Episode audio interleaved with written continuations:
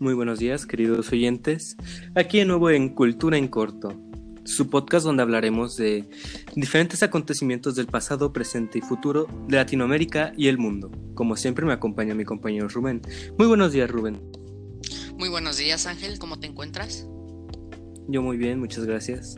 Rubén, ¿de qué hablaremos hoy? Pues el día de hoy tenemos un tema muy interesante y muy importante para la historia de México, aunque muy poco conocido. Vamos a hablar del Batallón de San Patricio. Ángel, ¿qué nos puedes mencionar sobre el Batallón de San Patricio? Bueno, pues este batallón estaba formado principalmente por inmigrantes irlandeses y alemanes que se encontraban en Estados Unidos. Este también estaba ciertamente formado por algunos soldados anteriores del ejército estadounidense, como lo fue su general, el teniente John Riley, que fue quien empezó a unir a los miembros para formar el batallón de San Patricio. Este heroico batallón peleó en diferentes batallas junto con nuestros ejércitos, como fueron la batalla de Monterrey, de Churubusco o Cerro Gordo. Este, también tenían muy, muy buen entrenamiento y que se nos unieron a nosotros gracias a que se sentían identificados con los mexicanos. La religión fue uno de los factores más importantes que los atrajo a los irlandeses a pelear por nuestra causa, además de defender la soberanía de otra nación que se veía invadida y atacada por los anglosajones, ya que ellos en su tierra natal habían sido invadidos por sus vecinos británicos, muy imperialistas en esa época y expansionistas, y tristemente habían perdido todo su hogar bajo manos británicas. Rubén, ¿tú qué nos puedes contar?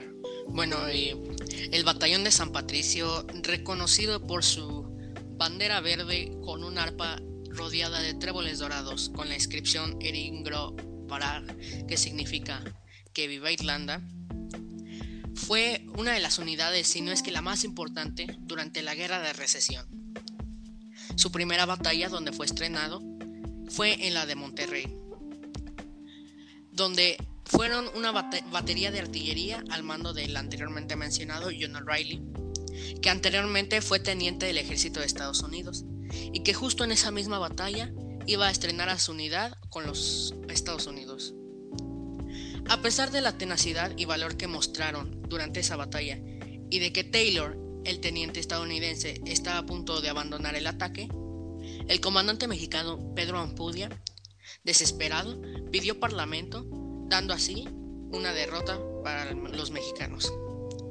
Después de esa batalla, vino la batalla de la Angostura, donde fue, fue una actuación tan impecable que incluso lograron capturar dos cañones estadounidenses, acción por la que el comandante y varios oficiales recibieron la condecoración Cruz de Honor de la Angostura. Después de esa batalla, se ordenó a los sanpatricios que cambiaran su artillería a ser un batallón de infantería a mediados de 1847 por orden personal de Antonio López de Santana. Como unidad de infantería, los sanpatricios continuaron sirviendo con distinción en la batalla de Churubusco, donde ellos se refugiaron en el convento de Santa María de Churubusco para defenderse de las Fuerzas Armadas estadounidenses que se prepararon para atacarlas. Aunque las fuerzas estadounidenses tenían mejor armamento y mejor, e iban mejor equipados, los mexicanos tenían la ventaja territorial, donde además de esconderse en el convento, enfrente había un río que los estadounidenses tenían que pasar. Los defensores mexicanos sumaban 1.300 efectivos y pertenecían a los batallones de Independencia, Bravos y San Patricio.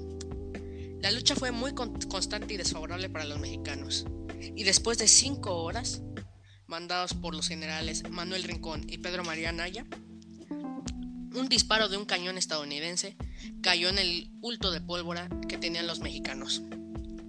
Después de acabarse las municiones, usaron piedras como munición para los cañones. Luego, izaron una, bandera blanca en señal de revisión, pero aún así, el teniente estadounidense decidió abatirla y seguir con el fuego. Después de que, de que hubiera un silencio estremecedor alrededor de toda el área de batalla, el teniente fue hacia el patio del convento, donde le pidió a Pedro María Naya entregar toda su munición y toda su pólvora. A lo que él, muy, muy desafiante, dijo, si hubiera pólvora, no estaría usted aquí. El batallón acabó de una manera muy triste y muy desfavorable. Los que causaron más bajas a los estadounidenses, entre ellos el capitán O'Reilly, fueron azotados y marcados con hierro candente en la cara, con la letra D de desertores, y sentenciados a trabajos forzados. Los que entraron en el ejército mexicano, tras la declaración de guerra, fueron tratados como traidores, y además fueron azotados y ahorcados en tres diferentes días. El 9 de septiembre de 1847, en el pueblo, frente a la iglesia de San Jacinto, ejecutaron a 16 soldados. El 10 de septiembre se ejecutaron otros cuatro en el pueblo de Mixcoac. Finalmente, el 13 de septiembre se ejecutaron a 31 soldados en Chapultepec. Por orden del general Winfield Scott, fueron ejecutados justo en el momento en el que la bandera estadounidense se izaba reemplazando a la de México en el castillo de Chapultepec. Los pocos sobrevivientes reclamaron las tierras que el gobierno mexicano les había prometido por pelear. Y los demás decidieron esconderse a causa, del temor y del miedo. Sí, también es importante agregar que cuando se hizo la bandera estadounidense en el castillo de Chapultepec, el teniente Riley gritó Vía México y su tropa lo acompañó en el grito. Aunque se sentían derrotados, nunca dejaron ese espíritu valeroso con el que pelearon por este territorio, que aunque no se recuerda tanto en la historia, sí tienen ciertos homenajes. En Monterrey, en el Paseo de Santa Lucía, hay una piedra, bueno, una plaza principalmente, que tiene las batallas de Monterrey inscrita en ella, la fecha de 1846 y algunos nombres de los irlandeses que pelearon. También tiene en diferentes calles y avenidas, se les ha nombrado irlandeses mártires en recuerdo a estos extranjeros que dieron su vida y lucharon por este territorio. Aunque no fuera su tierra natal, aunque no tuvieran nada que ver con él, lo dieron todo y hasta la última gota de sangre por defender a un pueblo que se veía invadido, como ellos hace, hace algunos años durante esa época. Es interesante recordar este tema puesto que muy pocos extranjeros han venido a tierras mexicanas para luchar por este gran país.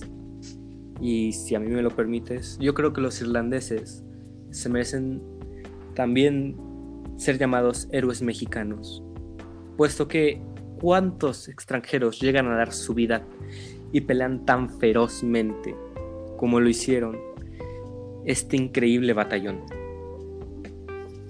Sí, tienes toda la razón y estoy muy de acuerdo contigo. Y ahora pasemos a otro tema.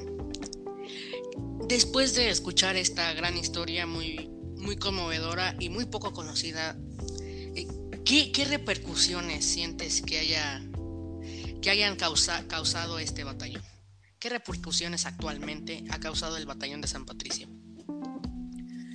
Yo no he visto, poco se conoce del batallón de San Patricio actualmente, casi no se empeña la gente por enseñarlo siquiera recordarlo.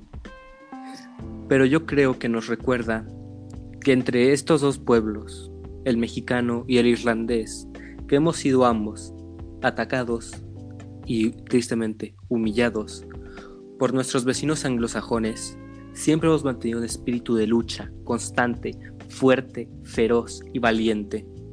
Sin duda alguna son un ejemplo y espero que algún día México pueda pagarles a los irlandeses y a todas las naciones, bueno, ciudadanos de diferentes naciones que se han unido en muchas ocasiones a la causa mexicana.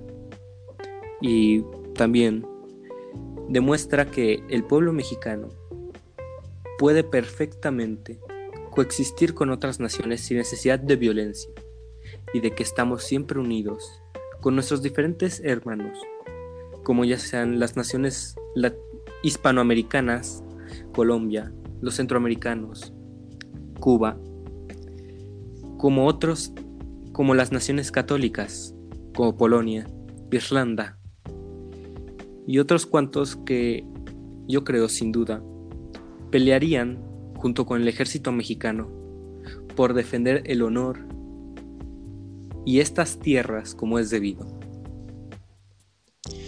Sí, así es. Eh, estoy completamente de acuerdo contigo. Y además yo considero que además de, de, ayudarnos a mantener la soberanía, eh, este acontecimiento ayudó no solo en la historia, sino además en la política, ya que gracias a este batallón, Irlanda y México se convirtieron en países aliados y muy cercanos. Tanto así que ah, en 2012, si no me equivoco, el presidente Cedillo donó una estatua de oro a Irlanda donde se colocó en el pueblo natal de John O'Reilly. Y justo en ese pueblo, cada 9 de septiembre, se ilza la bandera mexicana en señal de respeto. Esto también nos ha ayudado a continuar las negociaciones entre, entre diferentes bienes que ocupamos igualmente y hemos ayudado incluso en otras diferentes batallas, ya, como lo es la Segunda Guerra Mundial. Irlanda y México apoyaron y esto mantiene un sentido de unión en el, en el mundo moderno, ya que ahora que todas las naciones están en pelea por razones que, no son fundamentadas, que nada más es por la ambición y por, por sentir lo que es el poder. Se, se destruyen unas a otras. Irlanda y México es, es la muestra viviente de que aunque haya sido muy atrás en el pasado, su, su más cercana actuación, su más cercano convivencia, sigue siendo, sigue repercutiendo hasta el día de hoy.